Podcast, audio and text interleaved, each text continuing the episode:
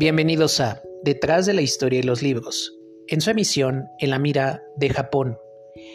El día de hoy, episodio 26, un episodio especial en donde hablaremos del haiku, su evolución hasta llegar a nuestros días, o más bien el haiku contemporáneo.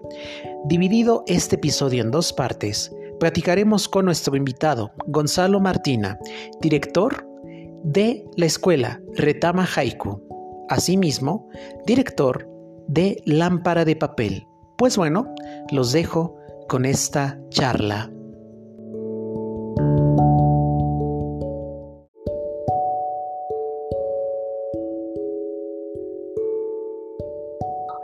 Bien, pues bienvenidos a un episodio más de Detrás de la Historia de los Libros, en su edición En la Mira de Japón. A pesar de que ya terminamos la primera edición de esta, eh, de esta temporada de lo que es Japón, quedamos con diferentes temas todavía en el aire y hoy vamos a hablar de poesía japonesa dividido en dos partes. Primero vamos a hablar de la poesía, en este caso del haiku, del haiku en el, ¿cómo podemos decirlo? Eh, durante un periodo del pasado y luego lo que es la parte contemporánea. Y para este episodio, o estos dos episodios que vamos a estar construyendo el día de hoy, me acompaña Gonzalo Marquina, de, director de Retama Haiku. Bienvenido, Gonzalo. ¿Qué tal? Muchas gracias, Adrián. Eh, gracias por la invitación. Encantado de estar acá contigo y con todo el público que, que te sigue. Muchas gracias de verdad, muchas gracias por aceptar la invitación. Y bueno, la primera pregunta, y creo que la más obvia, ¿qué es el haiku? El haiku, bueno, yo sé que eh, lo podemos definir como un poema corto o como un género poético corto. Pero en sí, ¿cuál es la raíz fundamental del haiku? En su significado.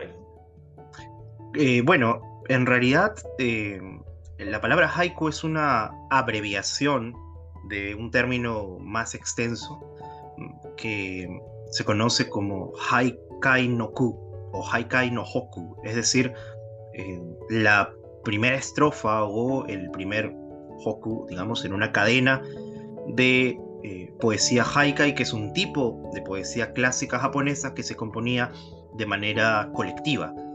Los poetas, así como hoy en día existen pues las batallas de gallos y demás que, que se retan entre sí, ¿no? Eh, muchas veces también se encontraban y se retaban uno a otro, o, eh, de repente en una reunión poética dentro de una casa, y trataban de demostrar su habilidad eh, poética frente a otros, componiendo este tipo de, estrofa, bueno, de poemas largos, que se le conoce como haikai norenga, cuando tiene una estructura definida o actualmente se le conoce como renku también, es una práctica popular muy común. Y bueno, la primera estrofa, o bueno, llamémosle la, la primera triada de, figuras que, componían este extenso poema, se conocía como eh, Hoku. En el siglo XX, un gran teórico llamado Masao Kashiki revisa la producción de haikus que habían, le habían antecedido, que hasta ese momento no se llamaban haiku, sino haikai o hoku, y es él quien va a dar, digamos, a bautizar a un tipo especial de hoku, es decir, de estas primeras estrofas que se componían para, para estas largas cadenas poéticas, él va a elegir un tipo de, de, esto, de estas estrofas y le va a otorgar una, un, un, lugar dentro de la literatura eh, que en su tiempo era la literatura moderna, literatura contemporánea, ¿no? Y va a bautizar a esta estrofa como Haikai no Hoku, es decir, haiku. ¿no? A partir de entonces empieza a utilizar el haiku. Entonces, eh, el haiku en realidad eh, es, digamos, un, un género casi, casi reciente, ¿no? nominalmente hablando. Es un género casi reciente. Pero tiene mucho vínculo con la tradición japonesa, que es una de las tradiciones poéticas más antiguas que se tienen, y por eso es que de sus raíces hasta pues el siglo X e incluso el siglo VIII, e incluso tiene mucho que ver también, o tuvo en algún momento eh, parte de su historia que ver con eh, el contacto eh, estético, ¿no? no solo japonés, sino también con, con China, ¿no? Entonces hay, hay, hay mucho de por medio. Creo que una vez leí que el haiku era una especie de depurado en realidad, cuando aparece el haiku durante el periodo Edo, con Matsuo Basho, que es uno de los poetas más insignes de este género, em, el haiku llega ya luego de un largo proceso de, afinamiento, un largo proceso de, pulido, ¿no? Y es por eso que encuentra tierra fértil para poder difundirse en el Japón de esa época. Por fortuna hoy en día, gracias a un trabajo muy duro de los traductores eh, y también de, los mismos japoneses que han abierto las puertas del haiku al mundo, pues tenemos eh, a este poema como uno de los más populares y además más atractivos eh, a nivel mundial. Entonces, en líneas generales es un poema, en realidad es un poema, eh, un poema breve además. Eh, y bueno, hay muchos tecnicismos sobre los cuales podríamos conversar, sobre si en verdad son versos o en verdad son figuras rítmicas o, patrones rítmicos, ¿no?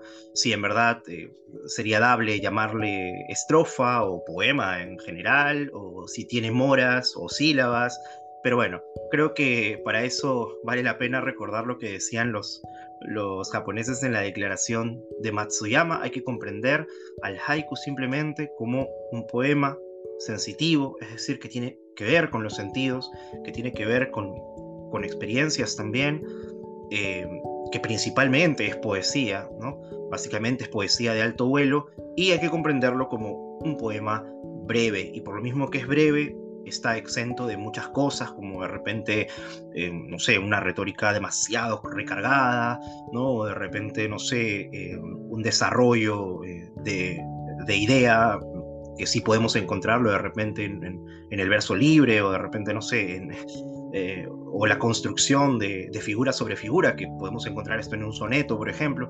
En el haiku casi todo está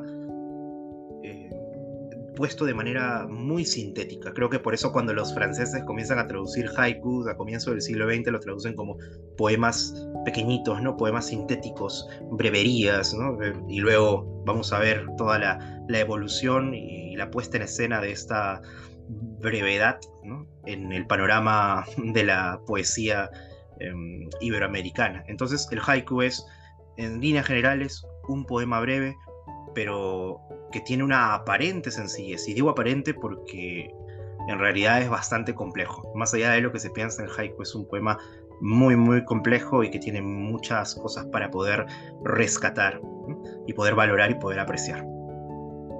No, y justamente creo que es a partir de ahí donde podemos hablar de que el haiku, bueno, va, es muy amplio también en el sentido de la, de la definición, de los temas que se tocan, que bueno, ahorita vamos a estar platicando de ellos, y también de, cómo va ha estado una evolución del mismo. Justamente mencionas algo muy interesante que fue, mencionas Sidro 10, Sidro 12 más o menos, cuando todavía este haiku empieza como a ir evolucionando. Obviamente, pues bueno, el contacto con China va a ser eh, clave para este desarrollo y también el, yo creo la religión zen, ¿no? En este caso, el budismo zen, eh, a lo mejor un poco el confucianismo, el taoísmo, también van a influir mucho en estos escritores que sobre todo, bueno, estos contactos con China se dan a través primero de la nobleza y ya después, bueno, esto se va extendiendo a la mayor parte de, de la sociedad, que eso también sería como muy interesante resaltarlo porque obviamente eh, el, el haiku surge, ¿no? A través de, de las esferas sociales un poco más altas, ¿no? En este caso, la religiosa, podría decirse así, la bueno, los que están muy, muy adentro de lo que es la política. La construcción del haiku, bueno, eh, así de manera muy breve y rápida, es un verso que va con una métrica de 5-7-5, ¿no? Que es por lo general se maneja de esta forma. Y que obviamente una de sus características como más tradicionales es la, eh, ahorita eh, haciendo rápido una breve lectura, habla del kigo, que el kigo, bueno, es una palabra de expresión que va a aludir a una estación del año. Pues sabemos perfectamente que el haiku no es nada más... Uh, ese tópico de las estaciones del año, sino también hay una variedad impresionante de haikus que hacen alusión a muchos aspectos culturales de Japón. Así es, sí, el haiku en realidad eh, tiene una forma como todo poema, eh, pero no es una forma rígida. Esto creo que es importante tenerlo en cuenta. Mucha gente por eh, una lectura muy propia que hicieron los primeros investigadores de haiku a comienzo, es más, a finales del siglo XIX, eh, tienen la idea de que el haiku es un poema que solamente gira en torno a la versificación de 575, pero en realidad esto eh, tenemos que considerarlo en, como su propio nombre eh, destaca en japonés. En japonés hay una palabra para todas las figuras que tienen versos de 5 o 7, que básicamente es el, ritmo clásico. Todos los poemas clásicos, digamos, están o giran en torno a estas, mm, llamémosle, patrones rítmicos, ¿no? El, tanka, el, eh, perdón, el waka, eh, de repente poemas como, como el haikai, ¿no?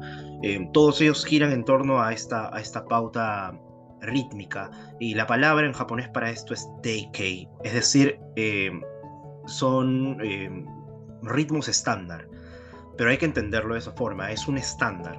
Es decir, cuando alguien aprende haiku en Japón se le enseña que el estándar es, digamos, seguir el ritmo de 5-7-5, como por ejemplo el famoso haiku de Matsubasho, ¿no? Furu ikeya kawazu tobi komu mizu no oto. Ahí tenemos un 5-7-5 perfecto. Sin embargo, si nosotros revisamos otros haiku, eh, vamos a darnos cuenta de que eh, se rompe esta, esta forma. Eh, muchas veces un haiku nos exige leer pues en, un ritmo de, de, tres sílabas, luego diez sílabas, luego entonces se rompe un poco la, la idea de 575 y justamente es lo que hacen los poetas contemporáneos desde hace ya un siglo, que es eh, utilizar el 575 como una base para posteriormente ir descubriendo nuevos ritmos y nuevas formas de expresión. Y eso es magnífico porque en realidad da cuenta de cómo el haiku se reinventa, ¿no? Se reinventa por más que esté anclado en una tradición. Digamos que siempre en el mundo del haiku está oscilando tradición y modernidad están creando ahí una danza maravillosa que, impulsa cada uno de los pedales del género y por eso es que los lleva hasta el día de hoy a ser una tradición viva. Eh, y parte de esta tradición está muy, muy anclada en lo que autores como Haruo Shirane, por ejemplo, eh, de la Universidad de Columbia, llamaba la cultura de las estaciones. ¿no? Eh, Shirane habla de Japón como una cultura muy, muy vinculada al paso del tiempo, es decir, al cambio del clima. Eh, por esas razones que, digamos, se celebran muchas cosas eh, culturales respecto al clima en Japón.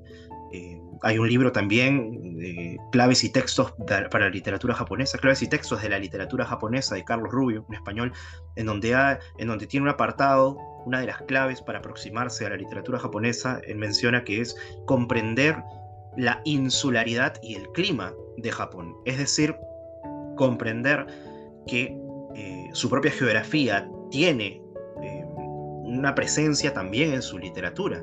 ¿no? Por esa razón es que vamos a ver muchos más poemas o cuentos de cortadores de bambú o de gente que de repente, no sé, pesca mariscos, ¿no? En lugar de ver, pues, em, gente en el campo, como los pastoriles en Europa, me dejo entender. Entonces, eh, la geografía y el clima tienen mucho que ver con el desarrollo de la literatura.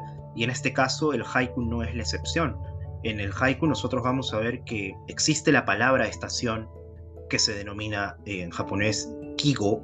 Eh, de hecho, yo discrepo un poquito con esta terminología con la que se le ha difundido al término. Yo creo que eh, el concepto es expresión de la estación, porque muchas veces el kigo puede ser dos o tres palabras, pero funciona como un símbolo poético que representa una estación del año o representa un momento dado en estación. Y hay que entender la cuestión estacional, como dice Shirane, desde el punto de vista de los japoneses, no tanto occidentales. Para los japoneses, la estación o las estaciones del año en realidad tienen muchas subdivisiones. Yo les invito a buscar cuántas subdivisiones hay dentro de, la, de las estaciones por estación, ¿no? Y cada una tiene nombres maravillosos, como por ejemplo eh, es el tiempo de, en que se abren los capullos eh, de los gusanos de seda, ¿no? Y dura unos tres días. Y luego se pasa a otra microestación y luego a otra microestación y así sucesivamente. Es decir, el paso del tiempo, el clima, es fundamental, no solo en el haiku, sino en toda la, literatura japonesa. Em, y el kigo es, digamos, el símbolo que, al ser tan breve el haiku, eh, le permite al lector o lectora ubicarse en un tiempo determinado, pero no solamente eso, sino que también permite al lector o lectora japonés, japonesa eh, asociar o crear muchas asociaciones, muchas, eh, muchos significados ¿no? alrededor de ese símbolo enmarcados en esta cultura de la tradición. Por eso es que cuando un japonés actual lee el poema de Basho de la rana y se fija en, esa, eh, en ese animalito, una pequeña rana que, si mal no me equivoco, es un natsu, ¿no? es, un, es un kibo de verano, eh, no solamente imagina la rana, sino que al mismo tiempo recuerda o rememora los múltiples poemas que se han escrito hasta ese momento o que él, ella haya podido leer sobre ranas, ¿no? Eh, recuerda el verano, evoca sensaciones propias del verano, pero al mismo tiempo crea otro tipo de, asociaciones y de vínculos que podríamos denominar como efecto estético. ¿no? El kigo entonces es la expresión estacional que está dentro del haiku y que funciona como un símbolo para poder recrear un efecto estético que, bueno, ya dependerá del estilo de, cada autor, cada autora. Mencionas Waka, Tanka, también por ahí se menciona. Y hay otro que hace poco me investigó, eh, después de practicar fuera, offline, fuera de, de, ahora lo que estamos haciendo del, del, episodio, hay otra cosa que se llama Senryu. ¿Cuál es la, la diferencia entre cada uno de estos? Sé que son poemas cortos, pero ¿cuáles son esas diferencias? Bueno, para comenzar, el waka es el papá poema o la mamá poema, porque en realidad eh, casi toda la tradición, o bueno, de los poemas que componen la tradición literaria del haiku eh, provienen del waka. ¿no? Hay que entender el waka como un, poema macro, pero que también en su tiempo fue el producto de todo un proceso de, no sé si llamarlo así, pero deschinización, es decir, se fueron alejando un poco de, de lo chino, de lo tang, y los japoneses durante, entre los siglos 8 y 10 más o menos empezaron a producir una estética muy propia. ¿no? Aquí tenemos, para, para, para poder eh, comprender por dónde va este tema, podemos hacer la comparación entre el Manyoshu, ¿no? que es esta antología de Waka, y el Kokin Wakashu, que también es una antología de waka, pero en uno encontramos una estética muy, muy asociada a los cuartetos chinos, es decir, a los Yoeyu, ¿no? Y en el otro lado encontramos em, eh, una estética mucho más asociada ya a una cuestión propia de Japón y no solamente porque estén hablando de costumbres japonesas o porque utilicen palabras eh, propias del japonés de esa época, sino porque se nota una diferencia eh, a nivel de tratamiento, no solo de la palabra, sino también de los símbolos. Los japoneses comienzan a crear una estética muy, muy propia. De hecho, comienzan incluso a utilizar referencias de otros poemas en sus poemas, en el Kokin Wakashu, y de esta forma se va curtiendo una, un poema más japonés, un poema que es, tiene un sello muy muy nacional. Este poema nacional, este, esta canción, bueno, algunos autores lo traducen como canción, eh, es el waka. ¿no? El waka entonces tiene un sello muy muy eh, japonés, por eso el nombre mismo es wa, que así se le conocía a Japón antiguamente, ¿no? los chinos lo denominaban wa, y el kanji de ka, que significa canción o poesía también. Entonces el waka es la canción japonesa, es el poema japonés insigne, que posteriormente va a dar a luz a otro tipo de poemas, ¿no? a varias, a diferentes variantes, que están vinculadas también con la estética de este Japón del siglo X, pero que eh, son muy aterrizadas en su tiempo, ¿no? Por ejemplo, el haikai, que es el predecesor, o bueno, como se le conocía al, haiku en tiempos de Matsuo estaba muy, muy vinculado con el waka también, pero fue renovando algunas cosas, como por ejemplo en el waka, que de hecho tiene una estructura más extensa que el haiku, em, tiene, bueno, hablando en versos y ritmos, tendría dos, dos versos más que, que digamos, rematan la, figura inicial eh, de 7-7.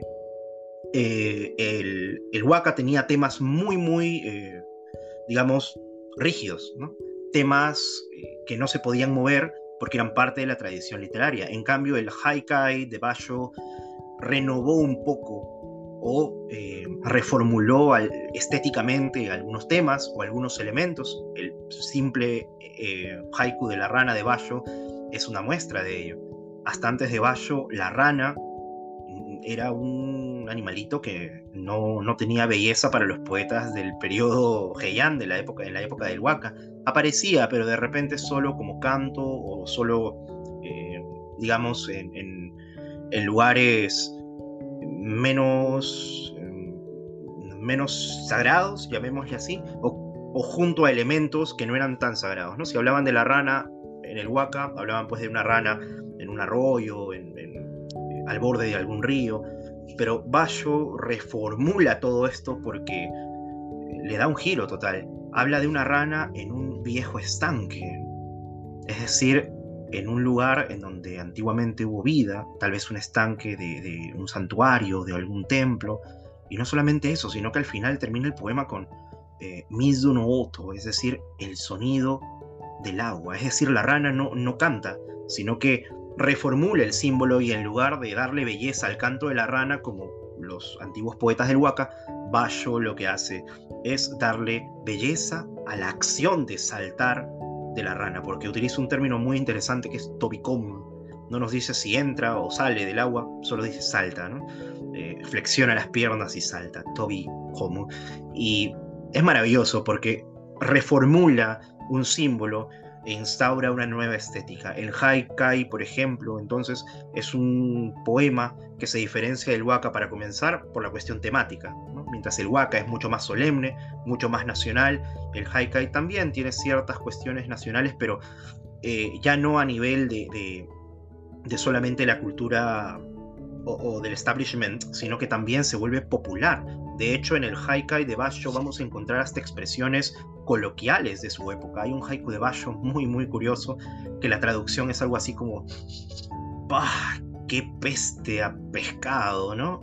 Y luego dice, eh, las tripas de, ¿no? ¡Oh, qué peste! Y luego dice, las tripas de, de los pescados en las hojas del konagi, que son una, como unas, esos cebollines chinos, Ahí hay presencia, ahí hay eh, eh, sensitividad, es un haiku definitivamente, pero es completamente o casi antagónico a la estética solemne del, del waka, ¿no es cierto? Entonces, eh, vamos a ver que hay estas variaciones. Eh, por eso es que siempre recomiendo a todos no enfocarse tanto eh, en la cuestión formal para comprender las diferencias dentro de la poesía japonesa, sino comprenderlo como nosotros también apreciamos la, la poesía, ¿no? A, nivel de temas, a nivel de sonoridades, las palabras también son importantísimas. Basho utiliza como te comentaba, palabras hasta coloquiales, eh, o frases común, de común. En cambio, en el Waka se utilizaba un lenguaje muy solemne, muy de la corte, porque era el poema nacional. Entonces vamos a ver estas diferencias. Y en cuanto al Senryu, que de hecho lleva el nombre de eh, la primera persona que comenzó a, producir este tipo de poema, que era Karai Senryu, eh, también nace, al igual que el Haikai de Basho, nace como una escuela también de Haikai, en su época, durante el periodo Edo, solamente que eh, tenía un énfasis mayor no tanto por la reproducción del efecto sensitivo a nivel de, lectura, sino más bien por algo que Robert eh, Reginald Horace Blythe, ¿no? Eh, que es un, investigador británico, denominó la sátira, ¿no? Es decir, es un verso un verso sarcástico, un verso satírico.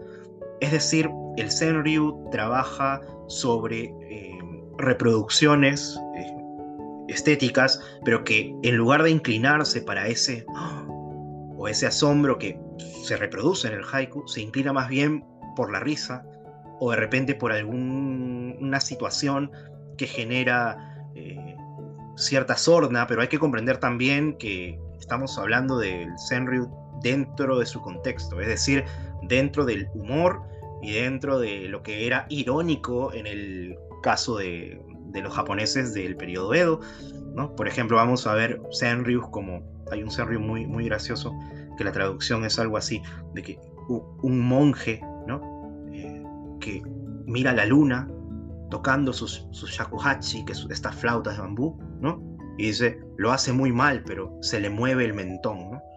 Entonces, eh, hay una escena, al igual que el haikai, solo que el, efecto que produce en nosotros este, este Senryu no nos lleva a deleitarnos como en el caso de Basho podría ser de repente eh, igual, ¿no? Suena un sakuhachi, ¿no? La luna brilla sobre el, lago, ¿no? Biwa. Entonces el efecto es diferente, los elementos son muy similares, pero lo que produce en nosotros el Senryu nos lleva más a la ironía, más a la risa. Entonces, esta es una diferencia sutil, pero está presente en el haiku y es por eso que hoy en día el Senryu también es valorado como un poema, porque hay mucho arte también detrás del Senryu, no cualquiera maneja la ironía o el sarcasmo que me parece Miguel Ángel Guamán, un, teórico, llamaba eh, el grado máximo de la ironía, es decir, eh, aquellos que manejan el sarcasmo con mucha, mucha sutileza, pues eh, hay mucho arte de por medio. Bueno, en el Senryu también. Ah, por eso hay asociaciones también dedicadas al Senryu. Y creo que, bueno, esto no, no ha sido muy bien comprendido, si me permites una opinión personal, en nuestro medio hispanohablante, que se sigue pensando que hacer haiku o Senryu es simplemente eh, seguir una receta y escribir, o de repente eh, basta con apilar sílabas en 5, 7, 5, o peor, ¿no? Que hacer waka, un poema con una cuestión muy propia de Japón, como conversábamos, es simplemente apilar sílabas en 5, 7, 5, 7, 7 y ya está. Y no es nada de eso. Hay mucho de por medio que necesitamos aprender a apreciar y valorar eh, sin este afán de, apropiación realmente, ¿no? Y eso. No, y creo que esas diferencias, bueno, hacen característico cada uno de los, podemos decir, de los subgéneros del mismo haiku, ¿no? En esta forma, porque es, vemos que hay una evolución. Justamente eh, previo a Basho, eh, también estábamos comentando que había eh, como haiku, lo, denominaste haiku arcaico, ¿no? O proto, yo lo denominaría como proto haiku, ¿no? Que en este caso es el antecesor.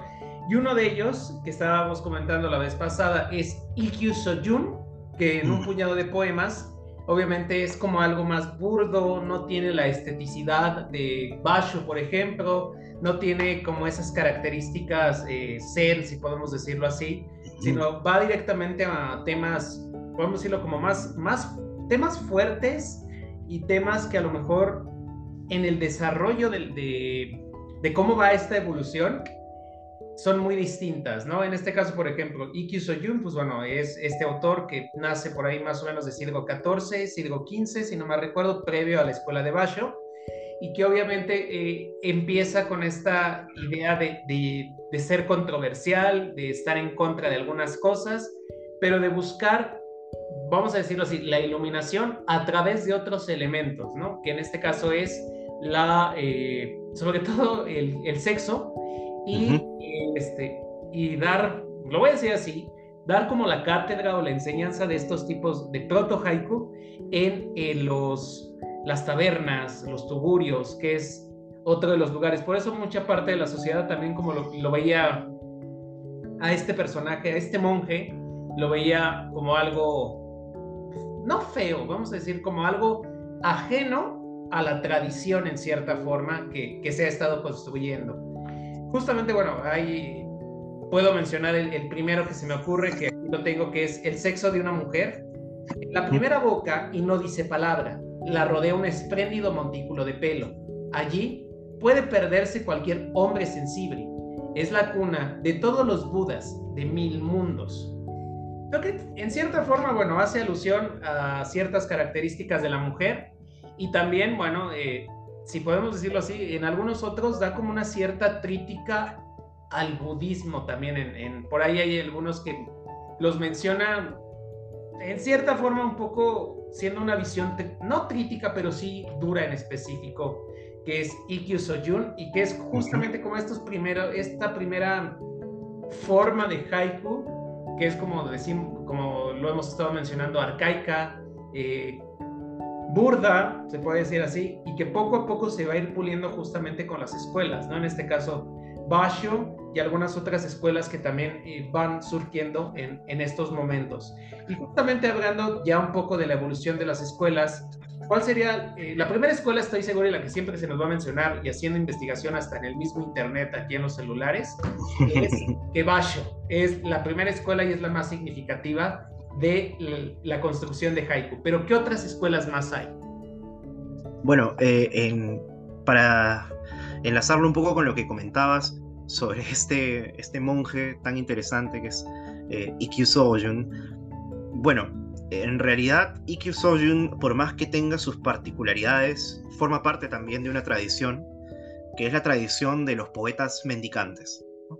Recordemos que durante alguna parte del Zen, o como parte del entrenamiento, eh, a algunos monjes se les mandaba a, realizar esta, esta vida de, mendicidad, y en realidad esto no es ajeno a, la tradición que algunos poetas dentro del haiku siguieron posteriormente. El mismo Bayo, eh, bueno, se dice que trató de, ser monje mendicante, aunque su fama le precedía, y por eso es que muchos también ponen un poco en tela de juicio esto en el Japón actual, pero eh, digamos que es una práctica dentro del de, eh, mundo también de la poesía y que además en su tiempo era bien visto.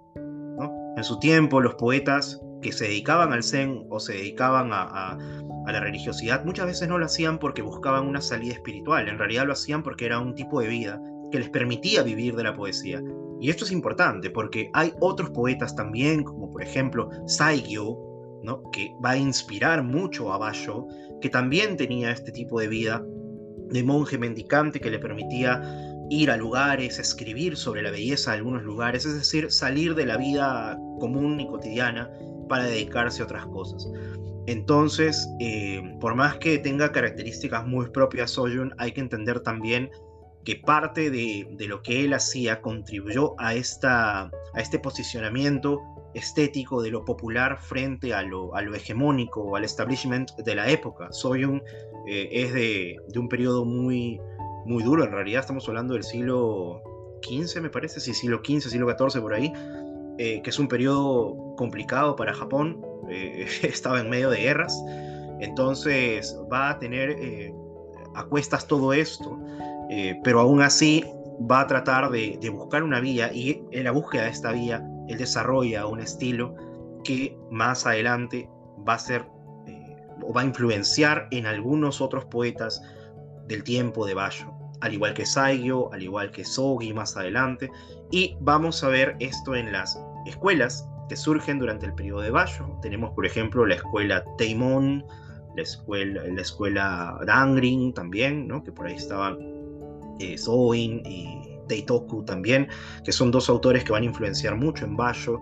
Y Bayo constituye su escuela leyendo a los antiguos, a este proto-haiku al cual tú señalas, ¿no?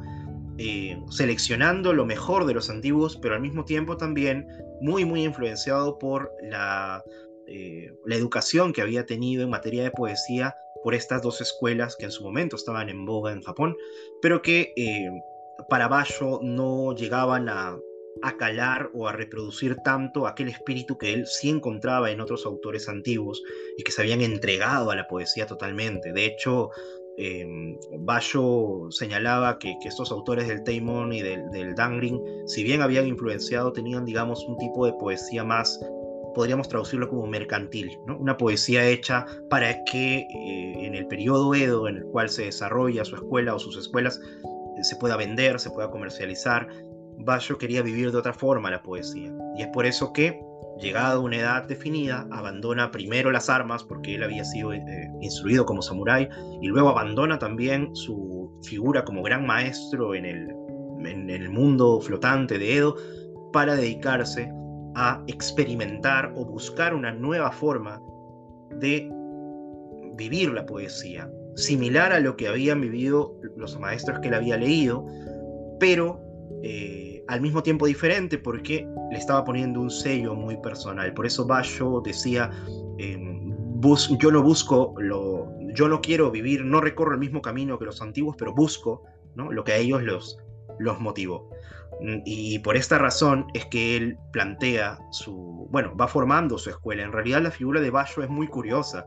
Siempre he hecho ahí un, parangón con, con, con, el Jesús occidental, porque Bayo también se va llenando de discípulos, también se va llenando de, gente que está a su alrededor, eh, suelta parábolas a manera de, reflexiones y sus discípulos son los que escriben estas, estas suertes de, pensamientos eh, y luego más tarde lo van a publicar como eh, en los libros como el del Kiora y Yo, ¿no? el diario de Kiora o de repente el, el Sanzoshi, y vamos a ver cómo por ahí están las, las reflexiones de Bayo, pero básicamente su escuela se constituye como una escuela que propugna el modus vivendi, ¿no? es decir, vivir la poesía, vivir lo que uno escribe y escribir como uno vive. En eso se podría resumir la escuela de Bayo, que empieza siendo una escuela muy, muy humilde, al, borde de un río, en, una cabaña, y que posteriormente va evolucionando eh, y se va generando todo un movimiento que, le da albergue, eh, con, con, los cuales se generaban incluso hasta tertulias poéticas, ¿no? Y se va generando una escuela muy, muy bonita. Eh, me preguntabas por qué escuelas luego de Bayo existen. Bueno, muchas, mm, pero por mencionar algunas nada más, tenemos la escuela, la escuela que es el movimiento Sankaya, que era la escuela que funda Yosa Buzón, años después de la muerte de Bayo, en su honor. De hecho, su movimiento era el eh, revivamos, volvamos al estilo de Bayo. Esa era la traducción de su, de su movimiento de, de eh, tenemos la escuela Hototogisu, por ejemplo, del, del gran Masaoka Shiki, ya eh, a finales del siglo XIX, que propugnaba un, un haiku mucho más serio un haiku que ya podía ser comprendido, que necesitaba ser comprendido como literatura para renovarse y poder seguir creciendo y, no perecer eh, por este cambio y esta apertura de Japón a las corrientes occidentales. Y vamos a ver eh, diversas escuelas también eh, durante el siglo XX, como las escuelas de los estudios humanistas, las escuelas nihilistas, las escuelas que buscan el haiku para la paz, las escuelas que tratan de un haiku mucho más revolucionario y contestatario, escuelas que trabajan un haiku híbrido que no sea solo con miras a Japón, sino a nivel internacional. Es decir, todo esto se va manejando eh, en la medida que también el contexto cambia dentro de Japón, ¿no? Pero yo les invito a revisar las diversas escuelas en Japón y también en el mundo occidental que han surgido durante los últimos años. Dentro de ellas está la escuela de Haiku Retama, en donde estamos tratando de hacer un trabajo intercultural ¿no? respecto al haiku para, para poder tender puentes sobre todo. Pues bueno, obviamente ya el tiempo se nos está agotando. Vamos a eh, justamente a cerrar este primer episodio en esta aquí, justamente como para eh, demos una eh, explicación sobre lo que fue el haiku en el pasado. Obviamente en el siguiente capítulo vamos a leer un poco de algunos de los, de los autores previo a continuar con la parte contemporánea. Y bueno, entonces nos despedimos de un episodio más de Detrás de la Historia de los Libros en una primera parte de poesía japonesa con Gonzalo Marquina de Retano. Así que nos vemos en un momento más en el siguiente episodio.